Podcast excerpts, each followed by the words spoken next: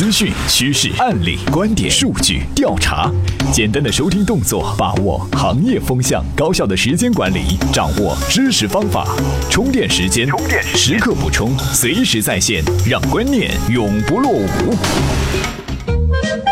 每日必知。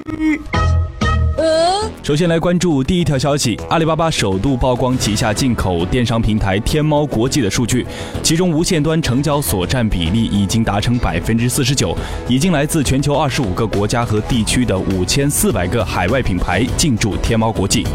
第二条消息，万达战略投资快钱，欲弥补 O2O 支付短板。据了解，万达入股快钱后，快钱将仍然保持独立运营，但万达 O2O 环节将与快钱打通。接下来来关注第三条消息，畅销书大数据作者涂子佩正式加入阿里巴巴集团，出任副总裁。涂子佩将成为阿里神秘研究部门 IDST 三位负责人之一，主导大数据经济方向和研究与应用实践。第四条消息，微众银行在本月二十八号正式上线。据了解，微众银行的注册资本为三十亿，其中腾讯出资九亿，占股百分之三十，成为最大股东。最后一条消息，支付宝新出的花呗功能主打曲线信用消费，花呗与信用卡产品打白条类似，消费者可以通过花呗购买产品，下月再进行还款。经验教训说。二零一四年是互联网金融大发展的一年，在这之前的几年，人们还只是在网上使用电子银行进行转账，而现在人们已经通过手机支付来打车，通过网络来融资，上网买基金、买保险、做投资，而纯粹的没有实体网点的互联网银行也已经成立。今天我们来盘点一下2014年互联网金融领域流入的新鲜血液，也预判一下2015年在这个疯狂的抓钱游戏中，谁会继续玩下去，谁又能赢走最后的奖杯。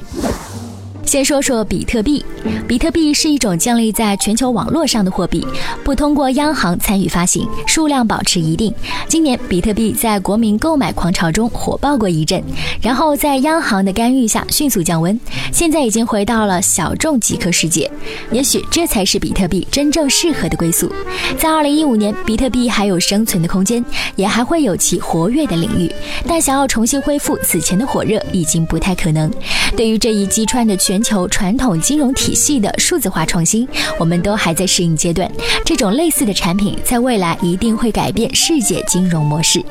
比特币退潮之后，流量币在下半年粉墨登场。用流量作为货币，中国联通推出了流量银行，中国电信推出了流量宝，中国移动推出了流量八百等业务。京东、分享通信等虚拟运营商也在不断创新。在二零一五年，三家基础运营商和各虚拟运营商肯定会不断的进行流量货币化的探索，流量的发行和交易都会逐渐规范，使用范围也会逐步扩大，社会影响力与日俱增。然后来聊聊余额宝。余额宝在二零一三年就已经让银行出了一身冷汗，随后类似余额宝产品在二零一四年不断诞生，连三家基础电信运营商也推出了理财宝宝，一时间宝宝热席卷中国。余额宝规模和效益并不重要，最重要的是通过一种创新的方式，获得了对传统垄断行业进行互联网颠覆的成功经验。随后的娱乐宝、招财宝和即将推出来的各种金融创新产品都来源于此。在二零一四年，移动支付成了最热的话题。从年初的打车之战到年终的苹果进军移动支付，围绕着支付平台的争夺已经白热化。谁占住了消费者支付场景的主阵地，谁才有可能成为未来移动互联网的弄潮儿。不过，经过一年的争夺，至今还没有谁能够站稳脚跟，稳操胜券。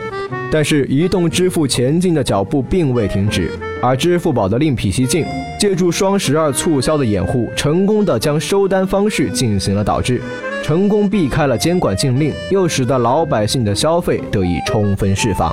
然后是风险与机遇共存的 P2P 网贷，互联网金融让个人对个人的信贷不再局限于熟人或者地域之间，P2P 网贷成为了很多风险偏好投资者的首选。不可否认，P2P 网贷是金融体系的一次重要创新，但是信用是 P2P 的最大短板。如果不能很好的解决风控问题，P2P 的未来并不乐观。现在纷纷出现的 P2P 公司，未来也不会有太多家能够成功的存活下来。再来说众筹，据说众筹最初是艰难奋斗的艺术家们为创作筹集资金的一个手段，现已演变成初创企业和个人为自己的项目争取资金的一个渠道。众筹毫无疑问是互联网作用充分发挥的重要体现。可以预料，二零一四年的众筹只是刚刚开启的大幕，二零一五年会进入一个快速发展的阶段。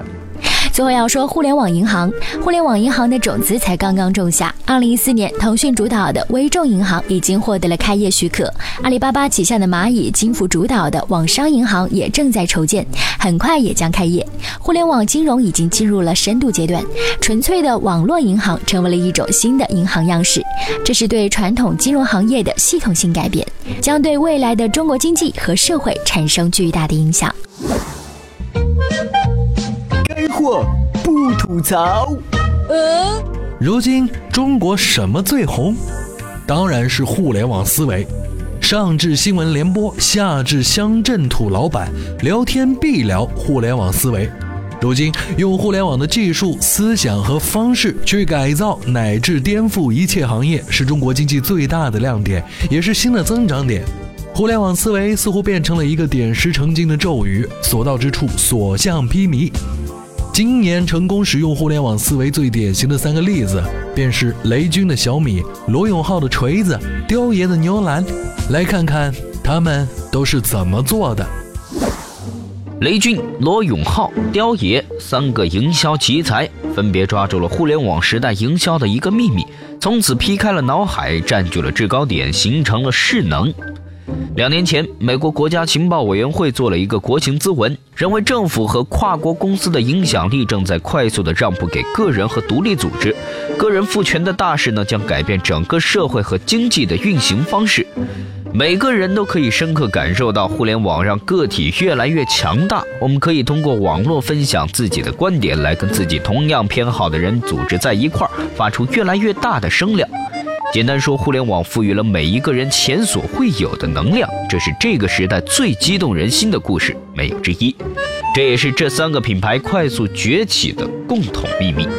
小米情感做得好。